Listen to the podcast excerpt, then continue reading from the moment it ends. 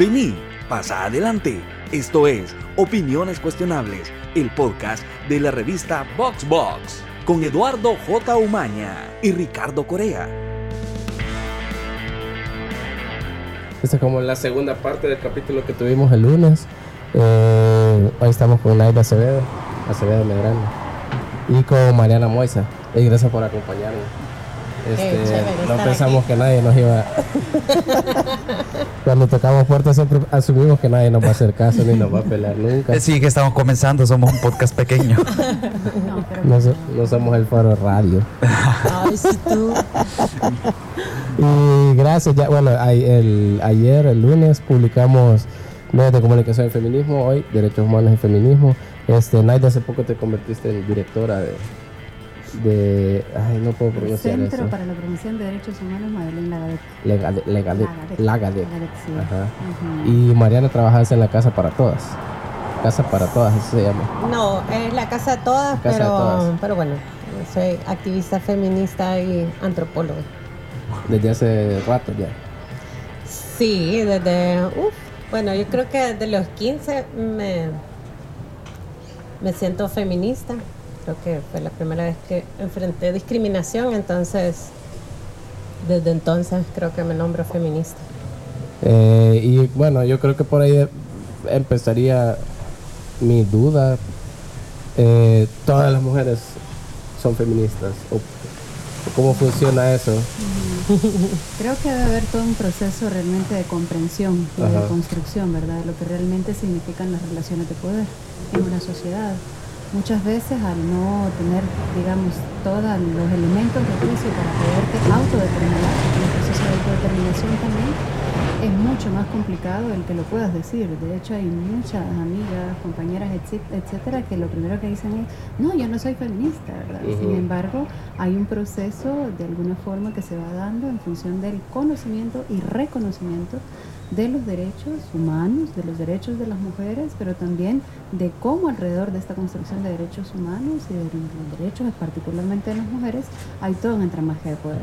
Digamos que cuando ya hay un proceso de introducción, inducción, etcétera, alrededor de estas temáticas, ya vas eh, generando el proceso de autodeterminación de ser feminista. Creo que hay, todo un empoderamiento eh, alrededor de ello. ¿no? Ya, entonces es un proceso. O sea, digamos, el ser víctima de la violencia machista no te convierte automáticamente en feminista si no hay un proceso de reconocimiento y de empoderamiento es más difícil. O sea, incluso en el enfoque de derechos humanos hay mucha resistencia al reconocimiento de los mismos si no tenemos conciencia. Entonces es necesario un proceso de concientización. Cuando esto sucede, definitivamente sí empieza a irrumpir todo el reconocimiento y conocimiento en torno al feminismo como tal, ¿verdad? Porque empieza a identificarse cuáles son los elementos que lo alimentan y cómo esto se va construyendo en función de comprender cómo funciona toda esta construcción social. Las feministas de los 70 decían, todas las mujeres son feministas, lo que pasa es que no lo saben. Entonces, eh, para mí lo, que, lo que Naida está planteando es como lo que te comentaba al principio, o sea, yo me, autodetermino y me defino feminista porque eh, enfrenté un proceso de discriminación, estudiaba en un colegio privado, y eh, en el 94 eh, me embaracé, eh, o sea, fui madre adolescente y, y, yo tuve que dejar la escuela. Y, y, mi novio, que era en ese momento, a él, él no, entonces, porque la del mal ejemplo era yo en el colegio. Estoy en el Denver, para que lo sepas. si, hubo discriminación o un maltrato de algún tipo, van a mencionar quiénes no. No, y que no, estamos hablando desde hace mucho realmente, el 94 es... Fíjate que lo que sucedió fue que además yo me puse a leer el periódico justo en esas, en esas épocas y recuerdo que leí un periódico buenísimo que, se llamó Primera Plana, eh, ahí por el 95, ah, y me enteré de la lucha de las dignas. En ese momento estaban peleando porque no expulsaran a las niñas de las escuelas públicas. Y yo dije, yo tengo que estar ahí, porque no es justo, porque yo quería estudiar. Y el que, y el que era mi novio, que además participó del embarazo. Ajá. eh, no tenía ningún deseo de estudiar, ¿me entiendes? Yo sí. Y me pareció sumamente injusto. Claro. Y entonces empecé a involucrarme en el movimiento. Claro, porque está el tema ese de la maternidad. Vos te convertiste en mamá, pero él. no Claro, yo era la, claro, Ajá. entonces la señalada, la, la que cargó con un estigma. Y entonces todo ese, ese proceso fui entendiendo que obviamente no lo nombré discriminación en, en primer momento, pero me pareció injusto. Y entonces eh, esa- esas cosas que son tan cotidianas, el feminismo nos las puede, nos da ese- esa capacidad de, de entenderlo desde las relaciones de poder, desde, la- desde las razones de género por las que estamos. Entonces también otra de las cosas que se dice desde el feminismo es que el feminismo te atraviesa el cuerpo. Ah, eso me lo mencionó Sí, Clancy, ¿verdad? sí, cabal. Ajá. Cuando le preguntamos si un hombre puede ser feminista, eso fue lo que nos dijo. Ajá. Que solo atraviesa. Que atraviesa el cuerpo. Que va como un poco de la mano lo que usted dice, ¿verdad? Que, que es, eh, hay algo que uno tiene que darse cuenta, ¿verdad? Como quizás como, como los gringos dicen, quizás como despertar, ¿verdad? De, de, de, eh, ¿por qué no estuvo bien esto? ¿Es normal? ¿No es normal? No se siente bien, ¿verdad? Cabal. Es lo que entiendo que, que, que- que- que le pasó a usted, ¿verdad? Cabal. Y sobre todo creo que como aprender a como nombrarlo, a ponerle nombre Mm. y, Exacto. Y señalarlo, decir esto, así se llama esto. que Ajá. pasó, ¿verdad? Es importante también que tenga nombre, ¿verdad? Sí, Ajá. claro. Ajá.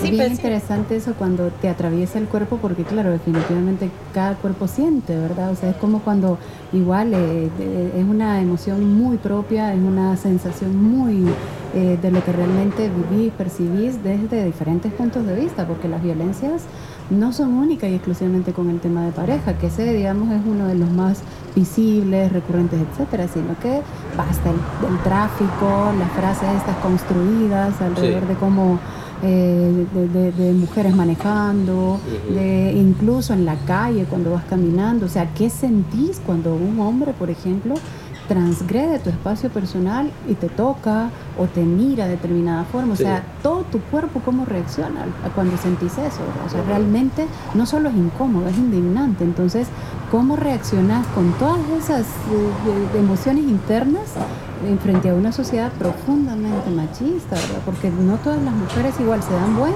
vuelta y enfrentan este tipo de situaciones, Claro. aún con toda la molestia que puedas tener adentro, ¿verdad? Y toda la vivencia que además te despierta, porque se, no pasa una sola vez, pasa un montón de veces, a veces mucho más eh, transgresor incluso que, que otras veces, al punto de llegar hasta violaciones Claro. o golpes, ¿verdad? Entonces, claro que la dimensión corporal es fundamental en todo eso, cómo lo sentimos, cómo lo vivimos, cómo lo procesamos, cómo lo expresamos también, ¿verdad? Porque se acumula tristeza, rabia, una serie de sensaciones y que bueno, también hay que procesarlas como mujeres, también tenemos que trabajar en función de esta sociedad tan violenta contra nosotros, ¿no? Por eso organizamos la rabia.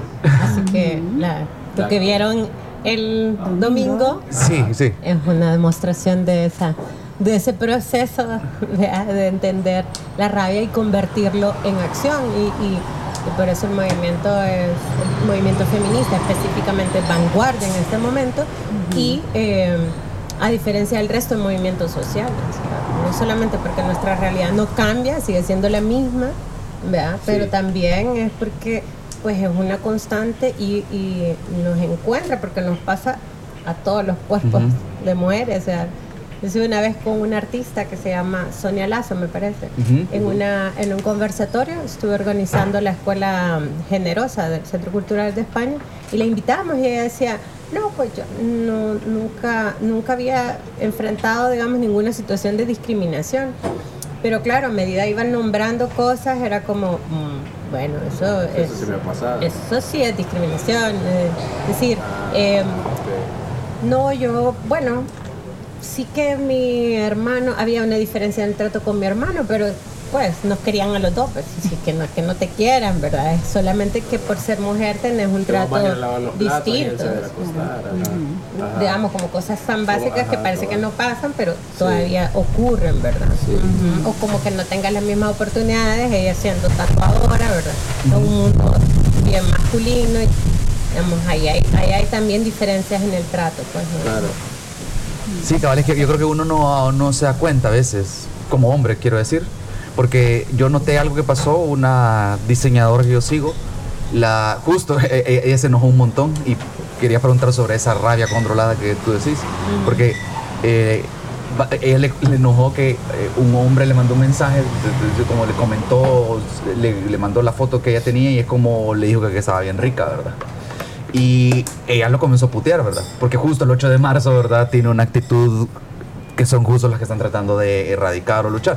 Entonces, parte del problema, creo yo, que a mí me impactó que yo ni, siquiera pasó por el punto de, de- de tratar de explicarle, sino que a cortarle la cabeza. Pero yo entiendo lo que están diciendo, porque, o sea, no. Ese tipo de comentarios son bien desatinados, porque pareciera que uno ha agarrado una confianza que no tiene con alguien, ¿verdad? Porque no es alguien desconocido, una mujer desconocida no le puede uno andar diciendo eso porque no tiene el derecho, No, ¿verdad? pues sí, pero es que si nadie les ha preguntado, o sea, es que el tema Claro. es... Pero tiene, o sea, tiene una explicación, digamos, los hombres les han enseñado a decir todo lo que piensan. Ajá. A las mujeres no. O sea, si recordás la escuela, eh, recordás a tus hermanas, a las mujeres en tu familia, si recordás esos momentos cotidianos, repasadas en tu vida, te vas a dar cuenta que hay una diferencia de tratos, eh, de prohibiciones que están implícitas casi.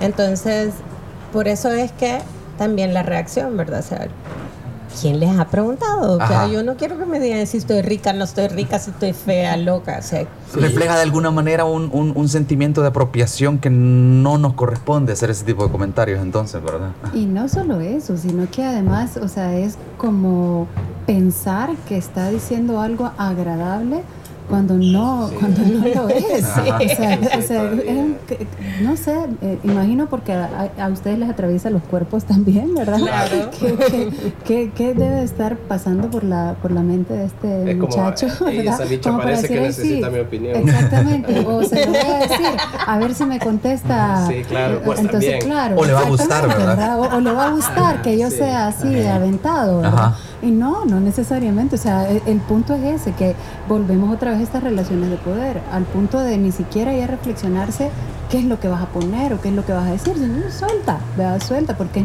hay una naturalización también de Sí. la utilización de eso. Eso no es piropo, señores. Eso no lo es. No, no es agradable. Y, y me alegra que haya sacado la caja de lustre. Sí, yo, yo, yo, yo, yo, yo lo, yo lo que quería ir, eh, ir preguntando es que yo creo que por un lado incomoda, pero creo que es necesario.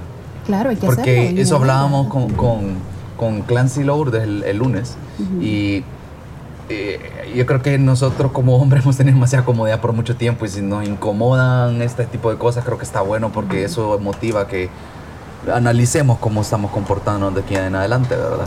Sí, otra cosa bien interesante es que muchas de las reacciones van siempre, creo que lo habrás visto también, ¿verdad, Mariana? Y ustedes, ah, no, es que ahora entonces no se les puede decir nada, porque entonces sí reaccionan Sí. como que de plano.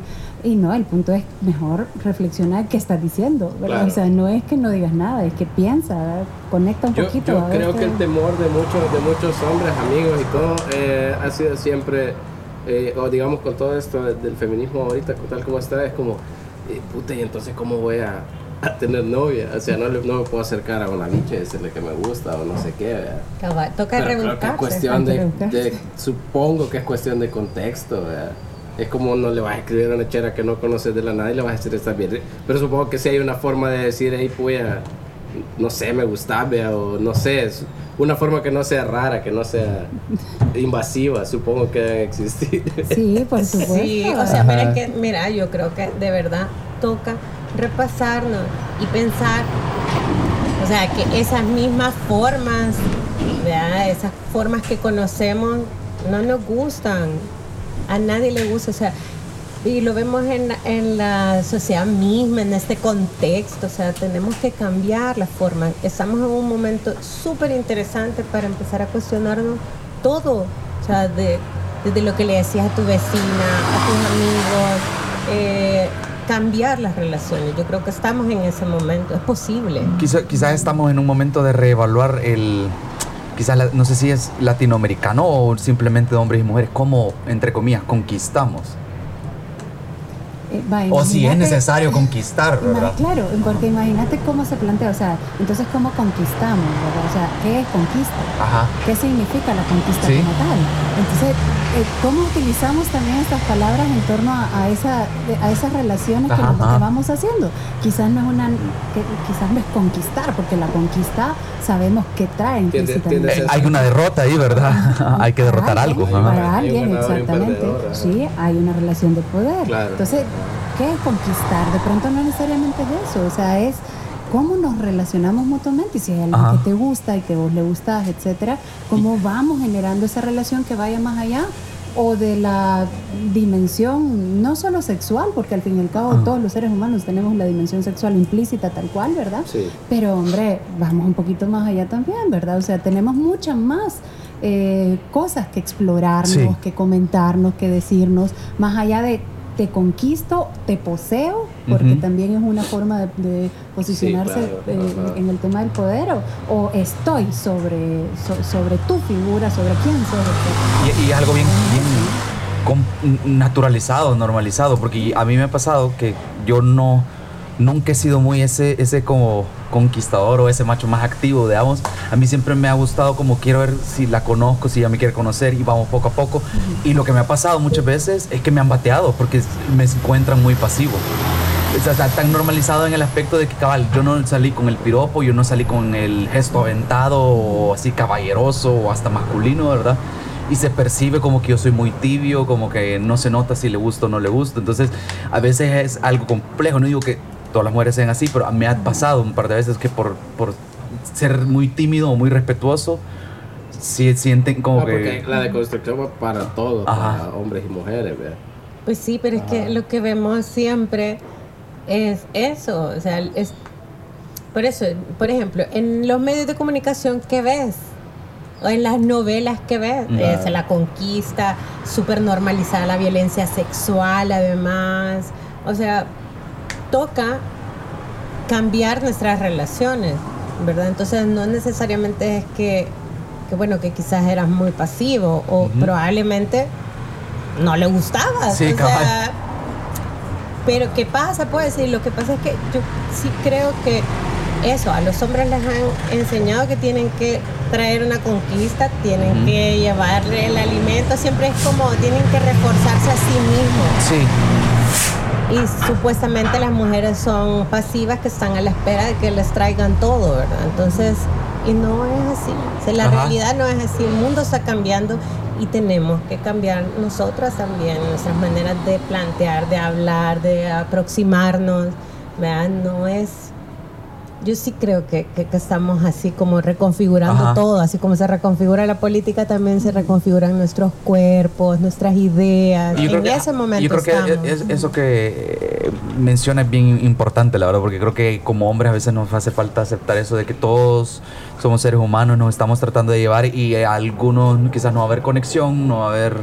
eh, no es ataque, ataque a la masculinidad de uno, sino que simplemente no me llama la atención, eh, cada quien que siga por su camino, no tiene que ser el bien del mundo ni nada personal, ¿verdad? Claro, y ese es un buen punto, fíjate, porque al fin y al cabo que tengas determinadas características tampoco te hace, de- digamos, que no estás dentro de lo que socialmente se espera que seas. Ajá. Así sos y punto, no Ajá. pasa nada. Y si sos tímido, pues está bien, sos tímido. No necesariamente tenés que reafirmarte frente a una colectividad, digamos, que te exige que lo seas. No, hay cuando llegue quien deba llegar, en el- las condiciones que va a llegar, va a llegar. Así que no, es, no se trata tampoco como de realmente eh, encontrar como estos parámetros que son súper presionantes porque presionan demasiado, tanto a hombres como mujeres, ¿verdad? O sea, si las mujeres, por, por otra parte, si las mujeres, por ejemplo, no somos como socialmente se espera más, digamos, entre comillas, recatadas, que no sé qué, de todo esto, ¿verdad? Entonces somos como todo lo contrario, incluso eh, que somos, se, se dice, mujeres locas, mujeres que andan eh, Histéricas. histéricas, todo, o sea, también hay etiquetas para, de- para las, estas personalidades y estos procesos de relacionamiento, como dice Mariana, que están cambiando cada vez más y que en las generaciones es cada vez más tangible. O sea, quienes tienen ahorita 15, 20 años son bien distintos, tienen un proceso de relacionamiento bien diferente a que nosotras cuando tuvimos 15, 20 años. ¿verdad? Sí, Tenemos totalmente. Un, un poquito más. Pero, y también nosotras como hemos caminado en ese ínterin de tiempo, Claro. en, en esta construcción de, de, de carretera de relaciones que somos. Es que Ajá. los estereotipos nos tienen bien jodidas y jodidos. Sí. Sí, sí. Sí, que todo esto que estamos hablando está bien como entrelazado con, con- con cuestiones de autoestima, de seguridad, de sexualidad, que, que a, veces por eso es que uno quizás siente raro o no haya cómo hacer, o, cuando ve ese tipo de eh, vindicaciones o de no voy a dejar que me hables así, lo, uno lo ve en público es como se asusta porque como, ay, yo ya, lo yo ya he hecho eso, o se comienza a preguntar cosas o... Y eso es lo que quizás cuesta de, de- de- de- estos temas, ¿verdad? Porque hay que hacer mucho autocuestionamiento, ¿verdad? Sí, Y algo tal vez chiquito ahí porque es algo que nunca trabajamos, creo, desde hace mucho tiempo e intergeneracionalmente nos pesa mucho el tema de la salud mental. O sea, también cómo nos traspasan los cuerpos, las relaciones que tenemos con los padres, las madres, en los núcleos familiares, porque eso nos determina, nos determina un montón. Si vivimos en un entorno familiar en donde el papá ha sido agresor o en donde la mamá ha tenido también determinados constructos, eso también para sanarlo como mujeres y hombres tiene un proceso, ¿verdad? Pasa por el feminismo, pasa también por todo un proceso de, de trabajos personales entre mujeres y hombres. también. Es decir, cómo yo me relaciono, cómo entiendo el amor incluso. ¿Ves? O sea, ¿qué espero del amor? Estoy pensando en un amor romántico, que de plano tengo que aguantar todo porque si no se va a ir. Ahí ya toca teclas, por ejemplo, de abandono. O un hombre en el que definitivamente en su núcleo familiar se haya ido el padre y que de alguna forma, sin trabajarlo, es un detonante permanente el tema del abandono. Entonces, todo eso que es tan común, que no natural, ¿verdad? Pero es tan común en nuestras sociedades, se replica. Y se replica, sí, de manera inmediata en las relaciones de pareja, pero también en las amistades. Es bien, es bien interesante. Pero es que llegamos ignorantes a las relaciones. O sea, no tenemos educación sexual integral que, Sí. que, que también te hable de esas Afectiva. maneras, exactamente, que Sí. te hable de esas maneras de relacionarte. Entonces, somos muy ignorantes en las relaciones, de verdad. Y, y- y ves toda una posición a, a hablar de estas cosas que es que son necesarias. O sea, nosotras que estamos en estas edades, somos de otra generación, de verdad. Mucha, pensemos, recordemos cómo hemos tenido relaciones Claro. afectivas, sexuales, de verdad que hemos ido casi que a ciegas. Y que tus maestras eran las telenovelas mexicanas, las Pues películas sí. de Hollywood. Y lo más lejos que llegaste fue a ver el aparato reproductor masculino y femenino En y se acabó. Ah, y de verdad, y nunca supiste ni dónde quedaba el clítoris, ni qué era eso del escroto, ni, o sea, de verdad. Se nos niega. El problema es que eso se traduce en la vida concreta a negar políticas públicas. Sí. Entonces, está legitimado que la gente siga ignorante, y las jóvenes y los jóvenes, y que de verdad que hay que pelearla, porque no puede ser que las generaciones que vienen tengan las experiencias que nosotras hemos tenido, no deberían. Pero yo eh, creo que casi siempre se hace énfasis más en lo malo lo que hace falta por, por trabajarse, pero eh, yo siento que sí ha habido un avance bien interesante y, que estas generaciones, digamos alguien que ahorita tiene 17, 18 años, eh, ya no tiene un montón de problemas que incluso nosotros tuvimos que somos menores que ustedes. Por ejemplo, veo, veo que... Sí, somos menores. Como 15 años menores. No, pero sí lo veo, por ejemplo, veo que hay, hay, hay, hay mucha apertura, por ejemplo, con el tema LGBT. Siento que hay una generación de 17, 18 años que ya no le importa. Por eso dice Ajá. Mariana, o sea, realmente estamos asistiendo a un momento histórico en el que las relaciones se trabajan desde otra perspectiva, incluso desde los 60, si quieres, o sea, si nos vamos a los años 60, en donde también hubo toda una revolución, etcétera, creo que de alguna forma eso ha ido abriendo brecha. Eh, Las, a ver, la historia de la humanidad es un continuum, es un continuum y a nosotros nos toca un pedacito, o sea, 80 años con suerte, o un poco más. Pero ese es el punto, que hay que ver también históricamente cómo ha venido este proceso y de dónde viene, cómo se construye, cuáles son los avances. Claro que avances, nadie dice que no, pero también hay desafíos bien profundos, bien, bien profundos, que parten precisamente de esas construcciones que somos, de esas construcciones sociales y que nos enseñan quizás desde lo emotivo, en la panza, cuando en el vientre, o sea, una concepción de, a partir de una violación, cómo el cuerpo de esa mamá se siente, cómo gesta, para empezar. ¿Verdad? O sea, cómo ese, cómo ese bebé va creciendo no, cuando una mamá no quiere tener ese bebé y por obligación también lo debe de tener, ¿verdad? Porque hay una, eh, todo un marco regulatorio profundamente punitivo en contra de esto, ¿verdad? Sí. Y entonces, ¿cómo también todo eso juega en función de los seres humanos en los que nos convertimos? ¿sí? Ujú. O sea, ¿qué- qué- ¿En qué persona se puede convertir también sin esa contención de institucionalidad pública, sin atención psicológica, sin seguimiento de salud sexual y reproductiva de una niña que ha sido violada, tiene un niño, etcétera, y que además señalada? ¿no? Entonces, ¿cómo crece ese niño esa niña? ¿Cómo, cómo se construye? Y aunque ahora sí, con las nuevas generaciones hay más libertades, etcétera, también escarbando un poquito, ¿verdad? Porque en esta generación uno escarba un poquito, pues no, tengo un hijo de 20. Ajá. Tengo un hijo de 20 años y uno, y, y en teoría está en una, con una mamá, digamos, bastante Sí, empoderada, ¿no? ajá, ajá. Pero justamente esas construcciones, cómo se van dando y cómo se van mirando y replicando entre otras, que uno escarba un poquito y uno dice, híjole, el ser humano complejo. Incluso nosotras, o sea, con todos nuestros procesos, empoderamientos, reconstrucciones, etcétera, no hay, no, no hay perfección, hay perfectibilidad y trabajar en esa digamos, perfectibilidad de encontrar mejores sociedades en donde los derechos nos hagan encontrarnos en situaciones equitativas primero para lograrlo, o procesos de igualdad, en igualdad. De eso se. En estos dos capítulos hemos quedado callados. Sí, sí, yo creo que No aquí sé qué. venimos a hacer una que otra pregunta con una duda, pero Yo creo que todo eso que estamos hablando es, es- aprender quizás. A mí me costó entender, había, hay, no sé, una premisa que yo no sé si es feminista o qué, pero lo he visto mucho en, en mujeres feministas, que es lo personal es político. Y honestamente me costó un montón entender eso. Hace relativamente poco lo entendí. Y creo que justamente esto de lo que estamos hablando, si no estoy mal, ¿vea? ¿Cómo dijiste que se llama? Lo personal es político. Es, Ajá. es traer la, Ajá. es, es traer lo que vivimos, digamos, las mujeres en nuestros espacios más privados, es llevarlo a la esfera pública y plantear lo que estamos viviendo. ¿vea? Eso Mm. es, de, es dejar de, de mirar esas, esos problemas, entre comillas, ¿verdad? Como cuestiones domésticas y traerlo a la esfera pública. Eh, pero Porque lo, que vemos. define a la sociedad de alguna manera son todos esos comportamientos o lo que le pasa a todas las personas. Y volviendo a lo que vos decías, Ricardo, antes de, de que las cosas, vos ves que las cosas han cambiado, ¿verdad? Hay una percepción de que eso ha cambiado. Pero no es por generación espontánea, vean. O sea, las cosas han cambiado porque las hemos peleado, porque, veni- porque tenemos años peleándolas. Por eso es importante que la gente que empieza a cuestionarse se sume a la pelea, porque no, no nos vino regalado.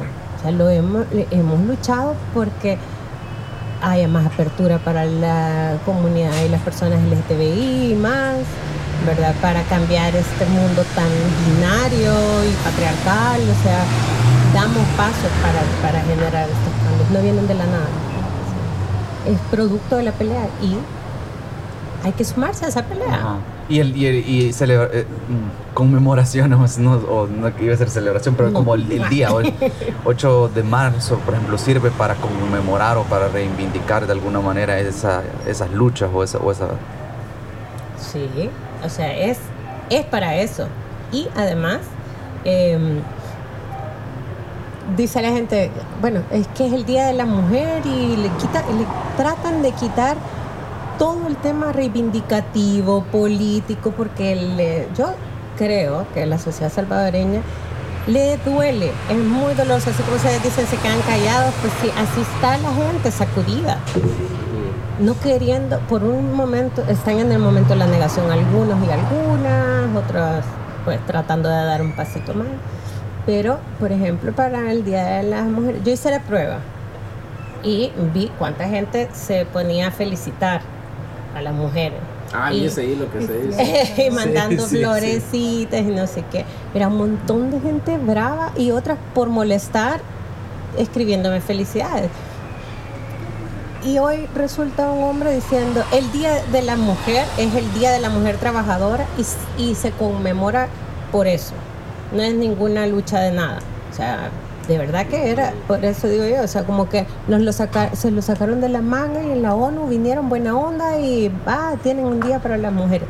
No, no es eso, es de verdad, es un, una lucha dolorosa, gente murió por eso. En verdad, las feministas pasaron peleando para que se reconozca el Día Nacional e Internacional, bueno, el Día Internacional de las Mujeres y en El Salvador, la lucha del movimiento salvadoreño, porque ese día se convierta, y está en la Asamblea Legislativa, yo lo investigué en tesis, es que el 8 de marzo también en El Salvador se reconoce como Día Nacional e Internacional de las Mujeres. Y eso también es lucha vea, del movimiento feminista salvadoreño. Entonces, de verdad que por más que rebuznen, por más que quieran, por más que, que se nieguen, lo lamento, pero no, es el resultado de nuestras luchas. Punto, pelota.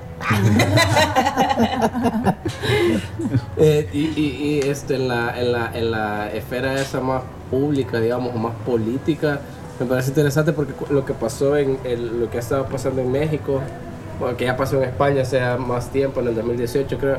Pero por ejemplo en México ahorita lo, lo que ha pasado, eh, leí un comentario que decía que en realidad la oposición de, Manuel, de Andrés Manuel López Obrador en México son las feministas.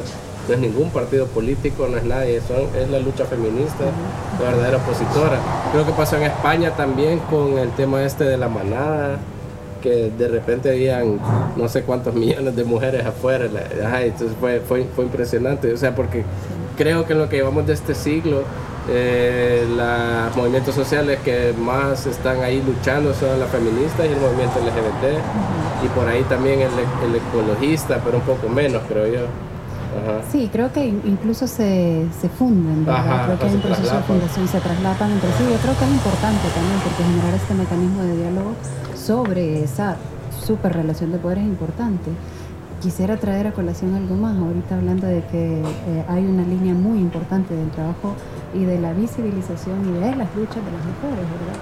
Estamos en periodos eh, históricamente también en donde la, la, la, resistencia frente a todo ese proceso de luchas de reivindicación de derechos también es muy fuerte. O sea, Andrés Manuel López Obrador, igual en México, ha costado muchísimo para que realmente denuncione, comprenda, empuja y realmente tome medidas específicas en función de todo lo que están viviendo en México, feminicidios en todo el hemisferio, incluido El Salvador, ¿verdad? Entonces, es bien interesante cuando uno dibuja de lo personal a lo político, lo que está pasando en El Salvador. O sea, a ver, la lucha, por ejemplo, por la búsqueda de desaparecidos y desaparecidas pasa por las madres, pasa por las hermanas, etcétera. Somos mujeres, son realmente mujeres buscando a sus hijos, hijas, etcétera. ¿no? Entonces, que te militaricen una, un, un, un órgano de Estado, que se explaye toda esa fuerza, digamos, si querés patriarcal, eh, dentro de ese canon construido socialmente de que esta es la fuerza bruta y aquí estamos la mayoría en su conformación con un peso de esa naturaleza como lo que estamos viendo, al fin y al cabo requiere, y menos mal que también hay algún tipo de respuesta frente a eso, eh, una contraposición. Yo creo que la agenda feminista, la agenda de la afectación de los problemas estructurales hacia las mujeres es fundamental en este tiempo, frente a determinadas construcciones que no necesariamente nos llevan a atacar lo estructural de este problema. ¿no? Entonces, no, por eso no extraña el recorte de presupuesto, por eso no extraña por dónde va, no necesariamente desde un enfoque de derechos o de género, el tema este del trabajo con primera infancia, eh, por dónde va también la configuración y la propuesta y diálogo de una de un posicionamiento de un instituto tan importante como el ISDEMO, ¿verdad? Cuando tenemos problemas estructurales con más de la mitad de la población que somos las mujeres. La respuesta a ese ejercicio de poder seguramente lo vamos a tener las mujeres. Yo no lo dudo en este tiempo.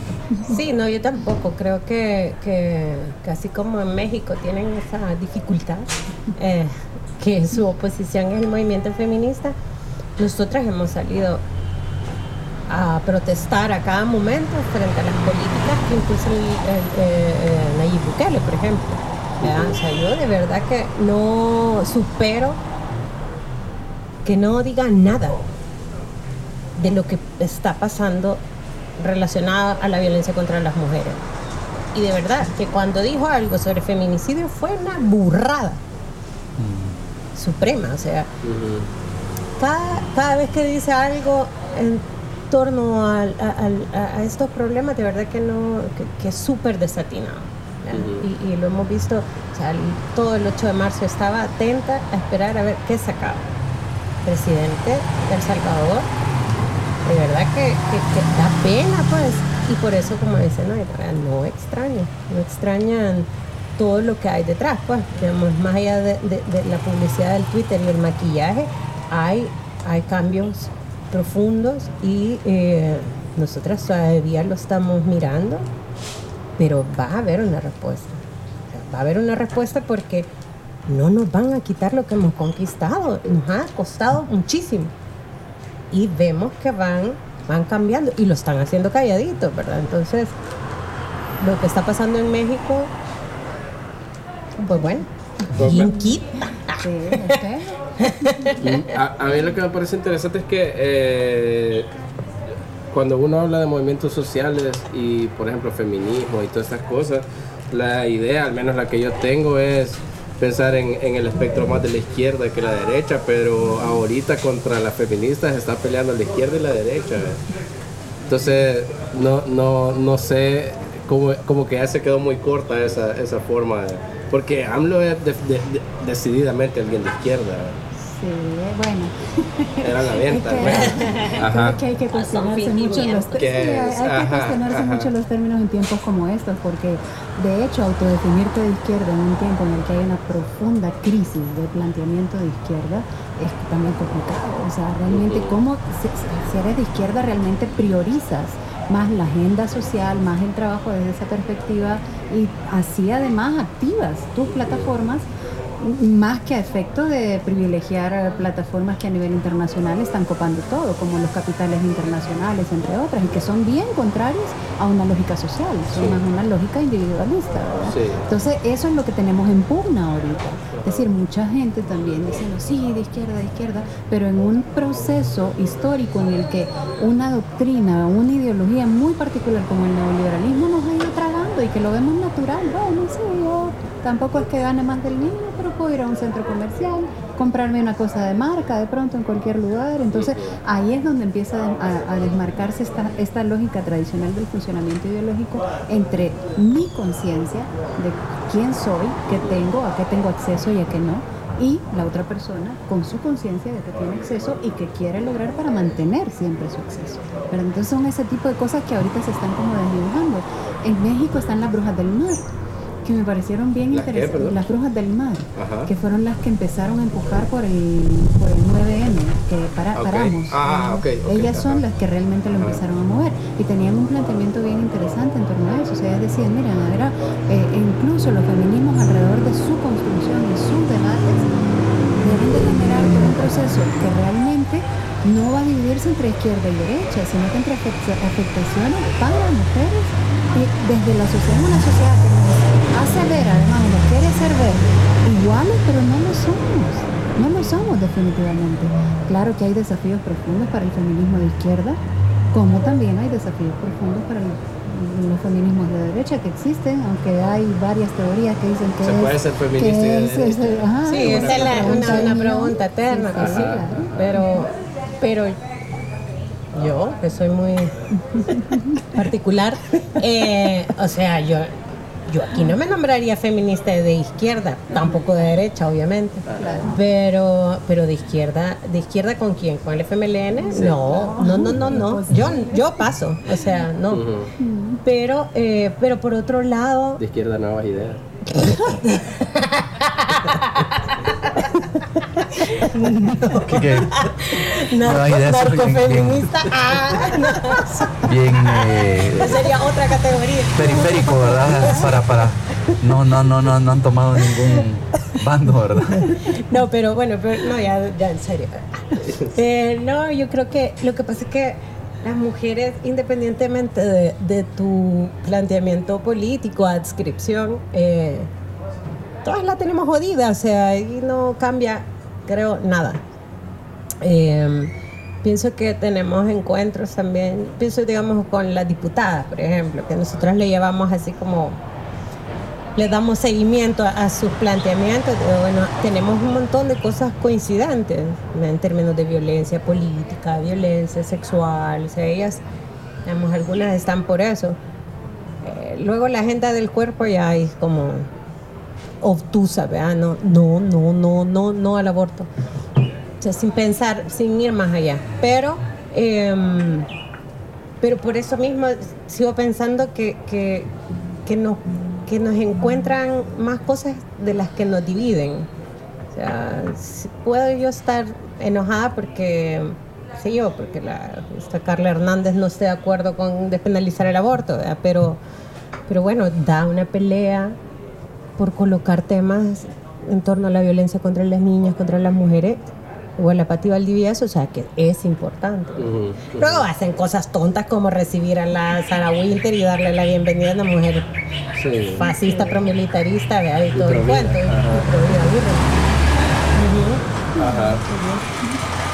Entonces, más que una ideología como tal, son esos puntos. Sí, porque nos pasó con Claudia. De hecho, invitamos a Claudia Ortiz de Vamos, que es un partido de derecha. Y curiosamente ese día trajo a su hijo porque no tenía con quién dejarlo y empezamos hablando de la maternidad y, es algo que creo que podría hablar con ustedes dos sin ningún problema. Claro. Es toda esa concepción de qué significa ser mamá en un país como este. Cabal. O, cómo, y cómo ha sido mamá también. Ajá, O sea, y ahí te vas a encontrar historias de historia.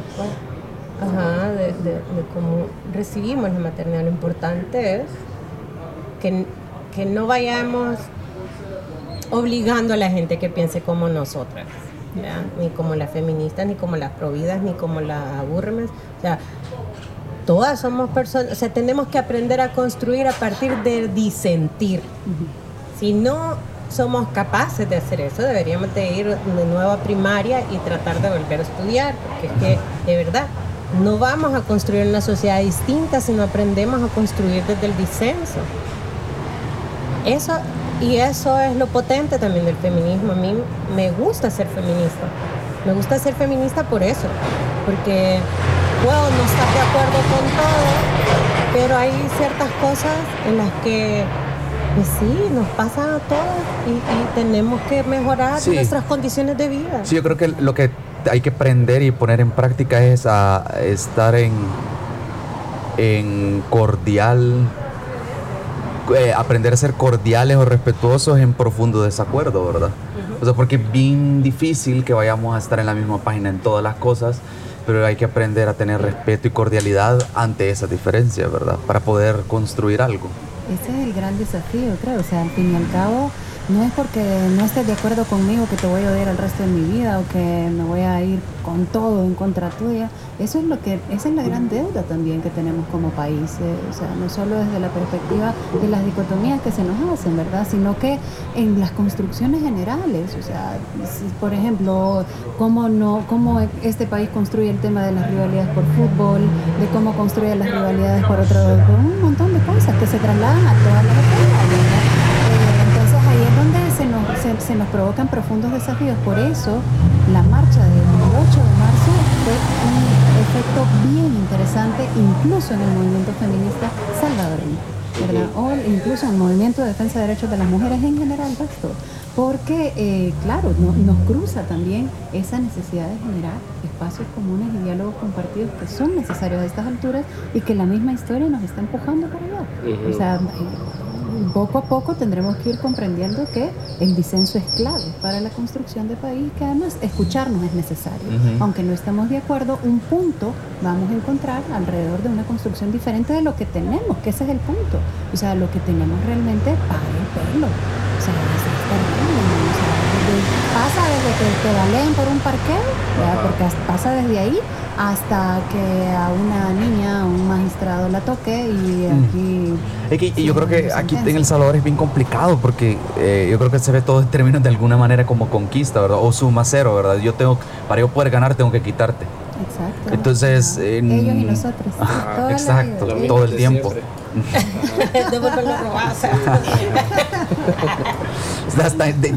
Aunque parece chiste, pero hasta en esa narrativa, pues lo que falta es lo que ellos se robaron, ¿verdad? Y no es tan fácil, ¿verdad? Al final, pero así se ven en, esos términos, ¿verdad?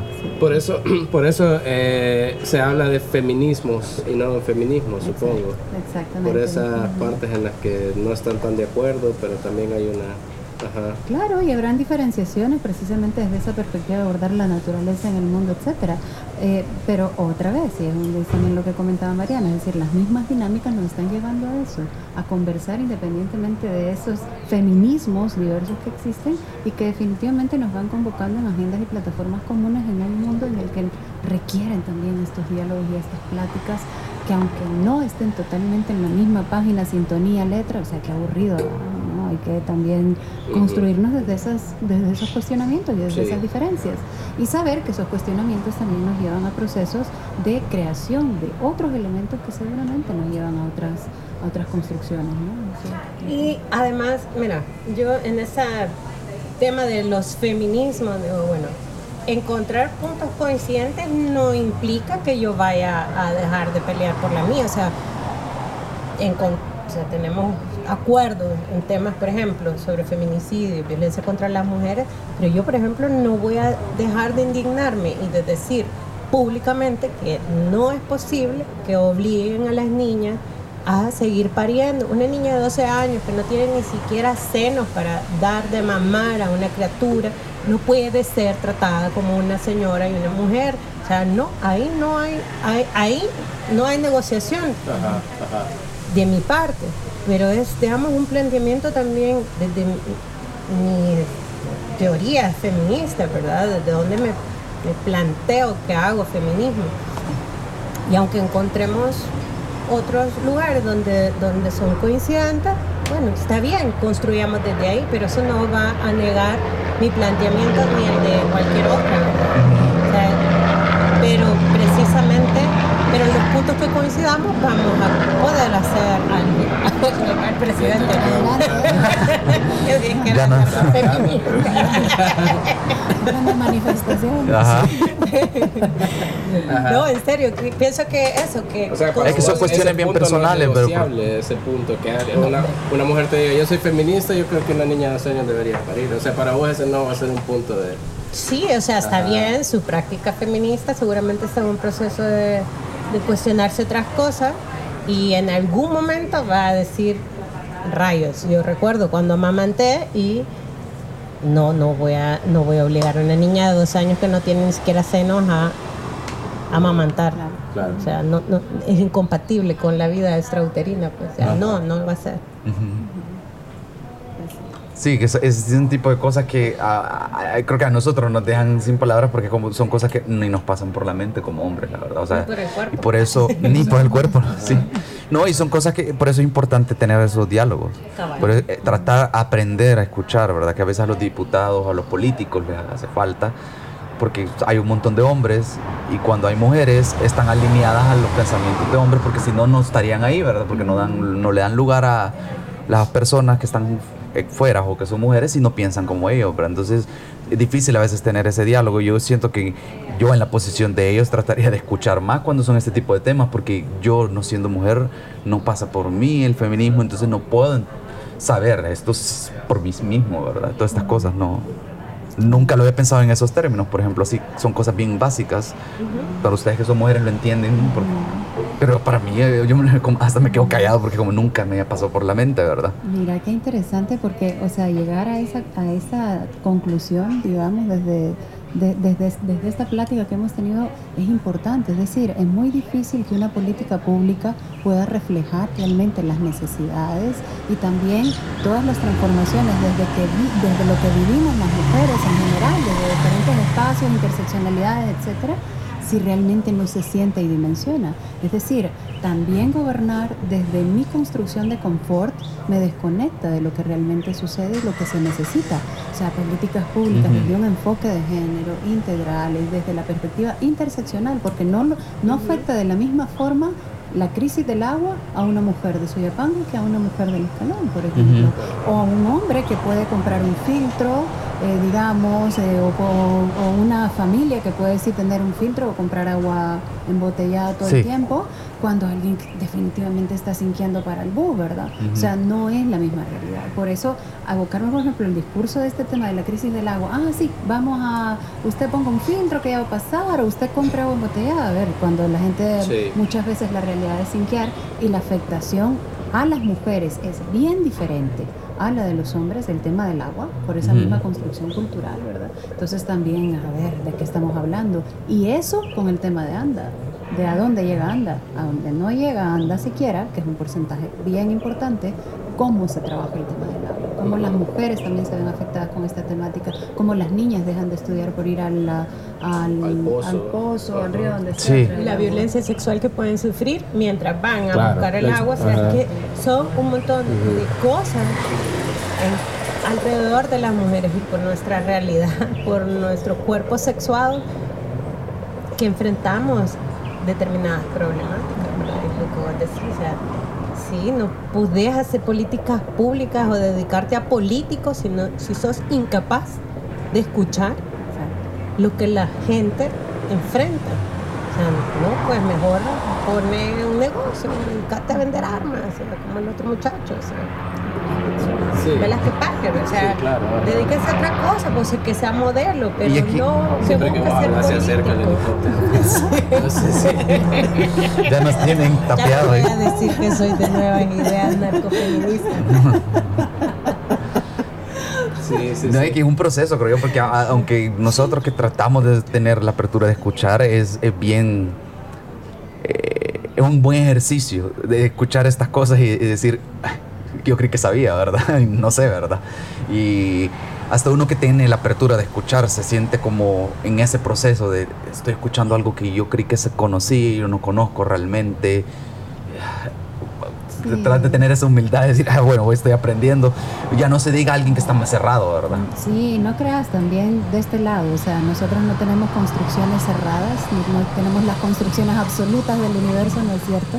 Y también estamos aprendiendo, también estamos deconstruyéndonos, también estamos tratando de entender un montón de Ujú. cosas que quizás todavía no nos ha alcanzado la vida para entenderlas, ¿verdad? y quizás ni nos alcance, pero ahí vienen también otras tantas en generaciones que ha sido la historia de la humanidad. Y, y pues por ahí, eh, o sea, al fin y al cabo, otra vez regresando al tema este de cómo gobernar sin escuchar a la gente, creo que sí esto es bien importante, ¿verdad? Por eso es que eh, yo tengo una mi teoría por ahí, pero ojalá se refuerce y se haga chica, en donde realmente la principal oposición en general, en, en la sociedad, en el mundo, etcétera, y esta tiene que gestar de las mujeres. O sea, somos más de la mitad de la población, hay afectaciones bien particulares y creo que las mujeres estamos jugando un papel muy importante en donde no es desplazar a otro ser humano como tal, pero sí reconocer los problemas estructurales que hemos tenido para realmente vivenciar desde eso o si se quiere, desde ese abanico de diversidad que somos, que es al que no logramos llegar. Yo el domingo estaba viendo un documental en Netflix sobre. Es español, se llama ¿Qué coño está pasando? o algo así. Es el feminismo. Y una de, las, una de las mujeres que aparecía ahí mencionaba que, eh, creo que era filósofa, no me acuerdo, pero decía que para ella la, eh, la- la fem- el feminismo, las feministas se habían convertido en una clase social, así como en algún momento. Algo así era su planteamiento. Eh, el- creo que el punto, lo que ella estaba tratando de explicar era que, que, eh, desde la izquierda, ajá, eso es lo que estaba mencionando. Había un montón de, de hombres de, eh, de izquierda que decían que la lucha feminista distraía de la lucha de clases, que era la verdadera lucha. Hay un debate Ajá, y ella decía que no era así, ¿verdad? porque la, el, el, el- el- o Clancy creo que lo mencionaba también, que la, la esposa del el obrero es, es, es, ajá, oprimida en la fábrica, pero el esposo llega y oprime a la mujer, a su esposa. ¿eh? Entonces, eh, eh, no sé cómo lo, cómo lo conciben ustedes, cómo lo entienden ustedes este rollo. Dale, Mariana, sigo yo. Yo iba a decir improperio sobre la gente. Adelante, Sobre los, lo los del. FML. Ah. Sí, y ya. los de la UE son toda una porquería. No. Fine. Este. A Chafik Junior, que ya está acostumbrada a que lo puteen. Pobrecito. Pobrecito, a mí sí, sí, no me dio pesar. Sí, yo también, Me no un gran pesar. Es eso. bien pasmado, o sea, eso no lo vamos a negar. Es No, claro. Puta. Pero, volviendo a tu pregunta, no, yo creo que aquí nosotras tenemos una historia de movimiento que es importante conocer. Se me están saliendo Yo también, a mí también. eh, no tenemos un origen, o sea, por eso para mí es diferente, digamos, de, de lo que una mira de las historias del feminismo en Estados Unidos o en España. Si Centroamérica es otra historia. El movimiento feminista de, de- de nuestra región viene, digamos, una fuerza importante, digamos, de su génesis, está en eh, precisamente la izquierda de aquel de entonces, ¿verdad? De los 70, de las mujeres que fueron guerrilleras, que participaron en la guerra, eh, de un feminismo que ponía un énfasis importante en eh, feminismo comunitario, que digamos, antes no se llamaba así, pero ahora hay un, todo un planteamiento en torno a eso. Tenemos otra historia, ¿verdad? Entonces, eh, y en el mundo el feminismo está principalmente enfocado en la academia. Y en nuestra región no. Aquí la educación popular que aprendieron las compañeras durante el conflicto ha servido para difundir el pensamiento feminista y la cultura feminista. Entonces, tenés un montón de mujeres en los territorios, vea, con un planteamiento feminista. Entonces, aquí ha sido al revés. Y ahora, por eso el 8 de marzo de pasado, el domingo, vimos un montón de chavas jóvenes y a todas nos sorprendía. Claro, porque ha ido, digamos, eh, se ha ido construyendo al revés, ¿verdad? De la calle a la academia, digamos. Exactamente. Entonces las feministas ahora están en la academia, pero digamos la fuerza, puta, otra vez, el, el, el, helicóptero sospechoso. Está, curioso, la verdad, está curioso. a Peter Dumas que oye mis conversaciones siempre, estoy segura que me las escucha. Nos ti- tienen No, intervenido, tienen intervenido el, Sí, este un saludo. Eh, pues sí, aquí se ha construido, digamos, al revés, ¿verdad? De lo que, de lo que hacían en el mundo. Entonces, eh, y ese conocimiento popular es también que tenga mucha más fuerza. Esa clásica de compañera está separando la lucha porque el- la clase va antes que el género, esa es una clásica de la UES. eh, y eh, les hemos dado pau pau, ¿verdad? Entonces, eh, y, y una muestra de ello es que hay un tema de violencia sexual adentro de la universidad que lo estamos impulsando, que lo estamos poniendo, que, que sea público, que esos malditos pasan años sin querer graduarse y abusan de su poder, abusan de las chavas que vienen desde el interior. O sea, ahí adentro de la universidad pasan cosas, es terrible, vergonzoso. Así que que digan que la lucha de clase es primero, o sea, que se vayan de verdad también por allá. O sea, no, no, no, el género y nuestros cuerpos sexuados viven lo que viven, ¿verdad? Y y es una realidad antes que y pasa por la clase, o sea, nos pasa a todas.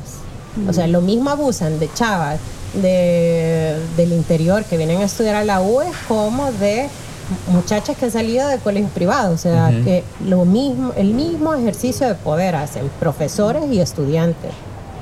Sí, que hay, ah, parece que hay una cuestión, no sé si biológica o, o- o- o personalidad a cierto punto, que es, eh, no importa qué clase social sea, hay, el machismo se comporta o se ve de la misma forma, Sí. ¿verdad? Y, y claro, ahí también vienen las famosas interseccionalidades que veíamos, ¿verdad? O sea, porque eso es una realidad concreta, no es lo mismo, de alguna forma, la afectación expresa de una obrera, una trabajadora que quiere también un proceso de construcción organizativa en su espacio, pero que además tiene compañeros que no, compañeros entre comillas, ¿verdad? Eh, de un sindicato, digamos, que ni siquiera son capaces de reconocerla como una sujeta política, eh, sino que es a través de su vocería masculinizada, al fin y al cabo, donde se puede reivindicar el derecho, reivindicarlo como tal. Eh, hasta también otros procesos que sí generan una, una apertura también, entre comillas, pero que al fin y al cabo reducen el ejercicio de planteamiento y el ejercicio político de las mujeres, que eso también es bien importante visibilizarlo. O sea, al fin y al cabo también, izquierda o derecha, hay un ejercicio de poder, hay una relación de poder profundísima. Y aquí igual se colaron un montón de vicios, de el FMLN, ¡uh! millones, o sea, tengo mil historias podrían sacarse de ahí alrededor. De todo el proceso de eh, vulneración a derechos de las mujeres, o sea, incluso cómo veían a las mujeres. En organizaciones también de defensa de derechos humanos, que decir, que aquí se va parejo, Sí. aquí se va parejo, porque al fin y al cabo es que son esas cosas que habitan y como vos decías también, o sea, ni siquiera te das cuenta cuando las estás haciendo. O sea, están tan naturalizadas y son tan parte de esa construcción y del no reconocimiento que eso solo sucede, suceden, suceden. Y pues quienes en alguna, de alguna forma también se enuncian ya empoderados, etcétera, pues a veces ni se dan cuenta y se van también manipuladas. O sea, de pronto más visible o más escondido también en el discurso, etcétera, pero ya a la hora de practicarlo ahí se sí, pues, o sea, pero no es podemos hacerlo así, no es sencillo. Y claro, y este proceso nos lleva a mecanismos de diálogo desde otras perspectivas, porque no es sencillo. O sea, no es sencillo sentarme con un compañero con el que trabajo todos los días a decirle, mira, ¿qué estás pasando? Me está bajando el moño, ¿va? O sea, ¿qué onda? Porque entonces, uno, la reacción, ¿verdad? Y dos, eh, el tratar de decir, pero ¿en qué te ofendí? Café y nos sentamos y platicamos. Agárrate una tu hora, un almuerzo. para empezar. Vas a renacer. por lo menos para escucharnos. Me imagino que debe ser bien frustrante tener todas estas situaciones, porque parece ser que la, ya sea desde el punto de vista de, los derechos humanos o de ecualidad o ecuanimidad, ¿verdad? O feminismo, eh, siempre es un tema que queda segundo en tercer plano ya sea que voluntaria o conscientemente lo haga la sociedad o los hombres, o inconscientemente, de, ahorita no importa, porque no me conviene que importe, ¿verdad? Porque yo, yo tengo deudas ahí, entonces mejor no hablemos de eso, ¿verdad? me imagino que hay frustrar un montón eh, cuando nunca es un tema importante, ¿verdad? O sea, no está en la mesa, quiero decir, o sea. Pues sí, por eso la protesta. Sí. Regresamos al, al si, no nos van a oír, por eso es importante. A que nos escuchen. Y, por eso es que a veces lo, los, las interacciones son un poco incómodas o son sin mucha tolerancia a la intolerancia del machismo, ¿verdad? Porque si no, no se escucha, ¿verdad? Claro, pero también es doloroso. O sea, yo estoy convencida de, lo que pasó con el magistrado. Yo estoy convencida que la sociedad salvadoreña, o sea, que no duele o sea, porque todo el mundo está hablando de que tocar niñas es delito, tocar niñas es... A ver, hablemos lo que es. Pues no, no solo las tocan. Hay cachimbo de niñas pariendo. Eso no es normal. Entonces, ¿quieres decir que tocar niños es delito? Bueno, también digamos que las violan. Eso implica que las penetren. Ya, ¿sos consciente de eso? Pero es doloroso mirarlo. la sociedad no lo quiere ver porque duele, porque, porque pasa en nuestras familias, pasa en nuestras casas y, y, duele. Pero así como el ejercicio que ustedes hacen de escuchar, de, o sea, esto nos sacude nuestros constructos, nuestras ideas y, y, pues sí, los cambios sociales son complicados, ¿verdad? Cuando cambiamos los discursos hegemónicos, los imaginarios, todo eso es es yuca, pues, no. enfrentar el, pasado, situaciones que nos han forjado, seamos hombres o mujeres. Viene a la mente, por ejemplo, lo que. No sé si ustedes pudieron ver el documental de Cachada. Eh, ahí yo, yo, lo, yo lo pude ver y ahí, ahí está bien en claro. por un lado es bien humano eso de no enfrentar estos traumas, pero por otro lado es la historia de mujeres salvadoreñas, mujeres en cualquier parte del mundo, porque pudimos hablar con la directora y ella nos confirmaba de que ese, esa historia resonaba en todas partes del mundo, de enfrentar estos demonios del pasado, que culpa de hombres, culpa de abusos, ¿verdad? Es duro, pero uno puede ver cómo le quitó un peso a las mujeres hacerlo, ¿verdad? Entonces, eso es bien difícil. Entonces, este, este tipo de situaciones, como lo del magistrado y todo eso, creo que al menos lo, lo, positivo es que yo nunca había visto que El Salvador se uniera eh, sin importar política, ¿verdad? decir, esto estuvo mal, ¿verdad? Falta un montón, solo estamos hablando de tocar ahorita, ¿verdad? Cuando hay un montón de otras cosas, pero digo, pues al fin quizás se están comenzando a dar pasos en El Salvador, ¿verdad? Fue bien interesante porque, y lo conversamos en algún momento que nos encontramos, y esto, ¿qué onda, va? O sea, de pronto encontramos un montón de mujeres y, y, pero además mujeres que jamás pensamos que nos íbamos a encontrar en un mismo espacio con un mismo lema en particular o hashtag en este caso en específico. Y uno decía, eh, Qué bueno, qué, bueno, que estén acá. Pero claro, es más profundo, aunque está bien que nos convoque, por una parte. Y por otra, cuando se abría el micrófono, ¿verdad? Que fue más de una vez, es impresionante, se me pone chinita la piel porque es impresionante cuando más de una mujer utiliza el espacio público en el que se siente abrazada y habla. Y dice su testimonio. Y dice, yo también fui abusada. Cuando tenía tanta edad, a mí me violaron. Me violó mi padrastro, me violó mi primo, mi tío. Y salen esos testimonios. O sea, cuando estamos en pleno proceso, en pleno acto, en pleno plantón, ¿va? Cuando estamos en la calle y la gente dice, ay, trabazón, no sé Pues mientras hay trabazón, etcétera, ahí hay mujeres también haciendo su proceso. O sea, sacar eso. Quizás por de primera adentro, vez en su vida. Exacto, sacar eso de adentro te remueve la vida. Y cuando vos escuchás, como vimos la cachada, igual te remueve el tapete, Sí. te le da la vuelta, ¿va?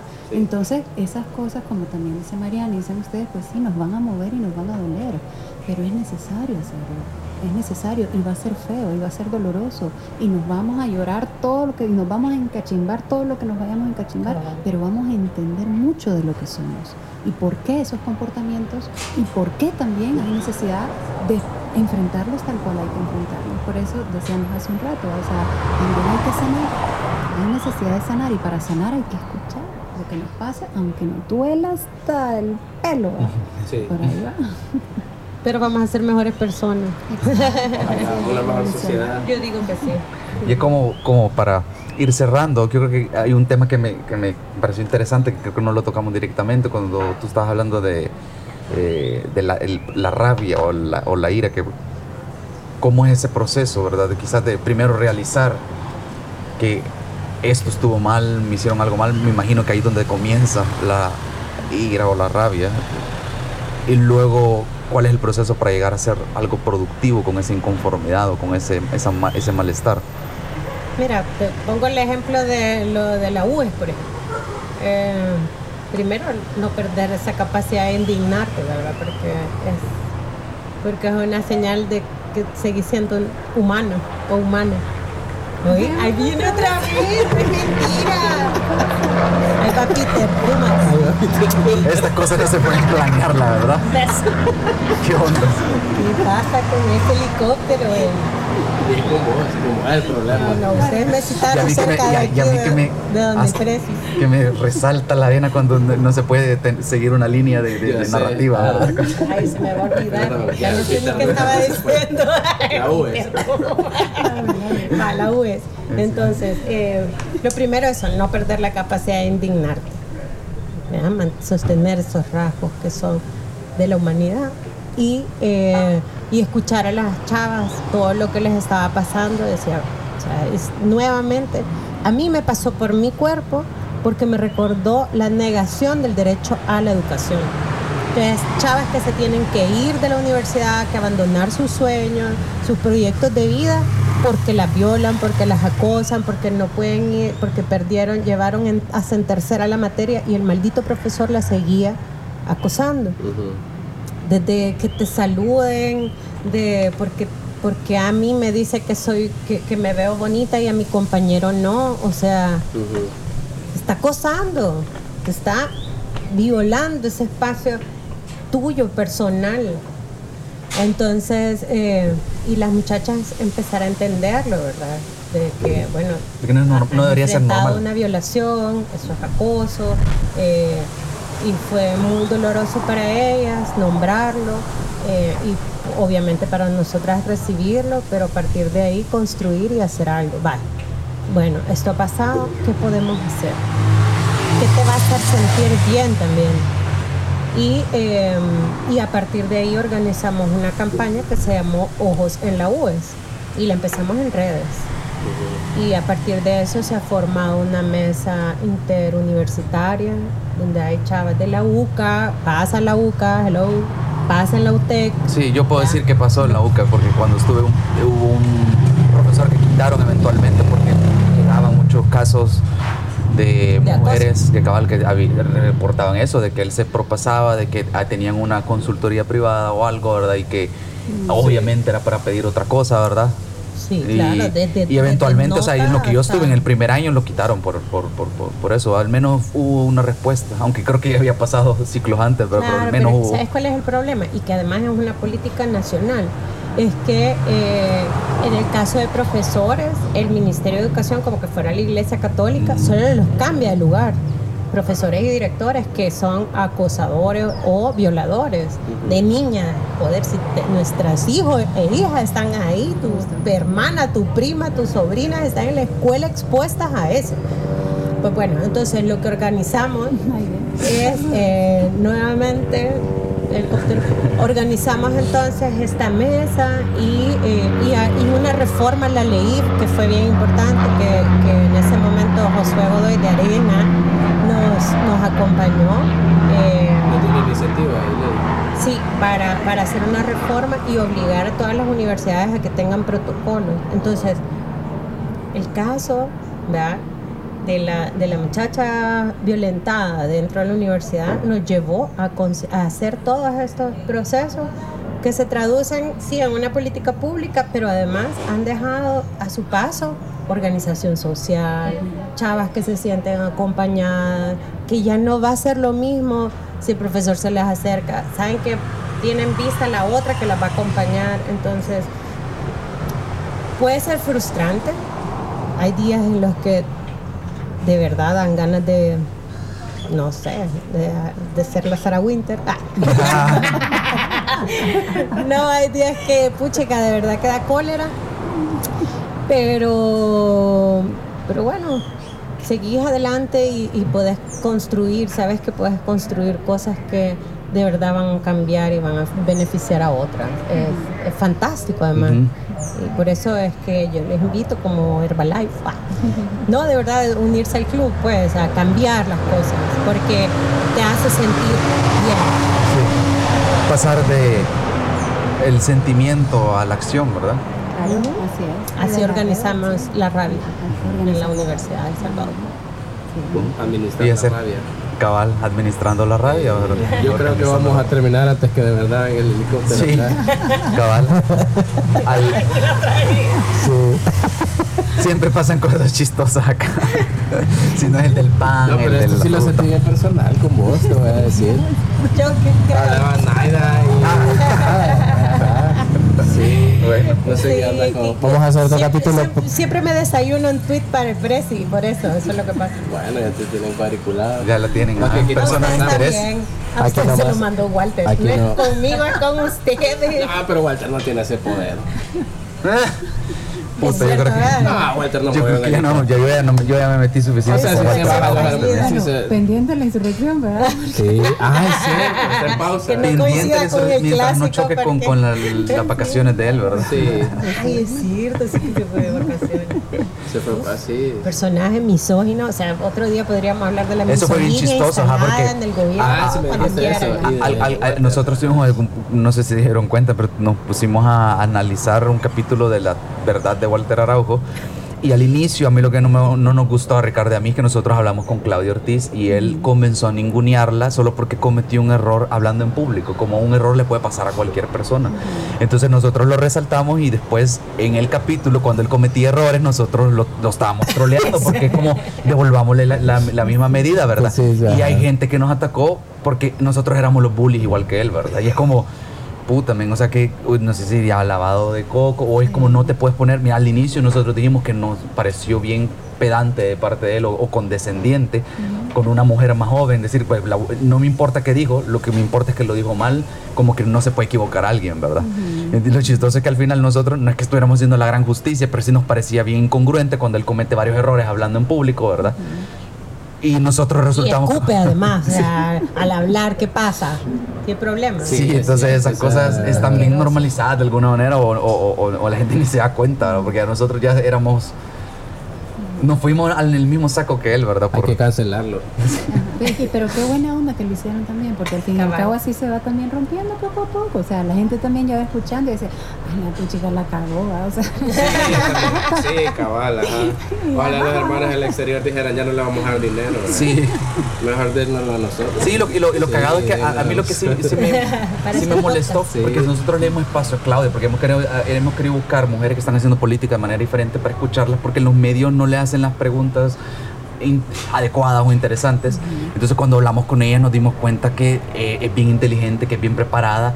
Y me cayó mal que no, o sea, yo, yo, yo no soy partidario de Vamos, pero me gustó escuchar una postura inteligente, argumentada y abierta al debate. y valiente. Y- ajá. Porque Claudia, digamos que también da un paso que yo jamás pensé que Claudia iba a, afiliarse a un partido de una forma tan abierta.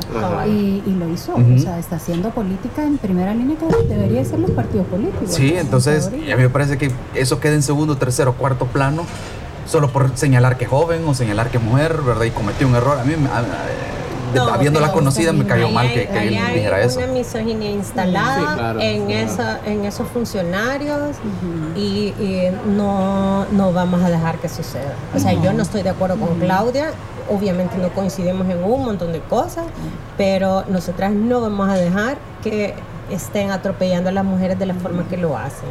Lo mismo que hicieron con las periodistas, o sea, esta gente no sé qué les pasa, o sí sé qué les pasa, pero no lo voy a decir, pero de verdad que no vamos a dejar que eso suceda, porque es un atropello también al ejercicio y a los derechos que tienen las mujeres también de participar en la Claro. política.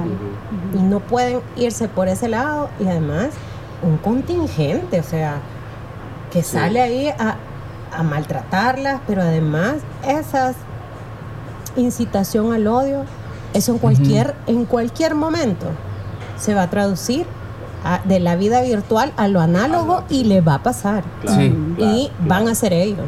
Claro. Entonces es importante que, que también como sociedad nos movamos, eso, ¿verdad? sí, Sí. claro. O sea, lo Sí, que han hecho a mí me pareció súper bueno. Pues bien. Así que vamos a seguir haciéndolo todos los lunes. Bueno, Ah, en, ese, en esa nota, ¿verdad? Saludos. Bueno, vamos a terminar despidiendo las de Peter Dumas. Esa nota. Bueno, gracias de nuevo por, por aceptar venir a hablar con nosotros o a hablarnos sobre estos temas que siempre nosotros queremos tener la postura más abierta para aprender y escuchar, la verdad. Y ojalá que haber, haberte invitado no haya llamado la atención ahí del helicóptero, ¿verdad? Y ojalá sigamos con vida para el siguiente Sí, semana. con mucha vida. Sí, si, este, si este video no sale al luz, digo, Sí. si no nos encuentran este video es la prueba. Sí, recuerden que, que yo no voy a ser la persona afectada, sino la gente a mi alrededor. Uh, ah,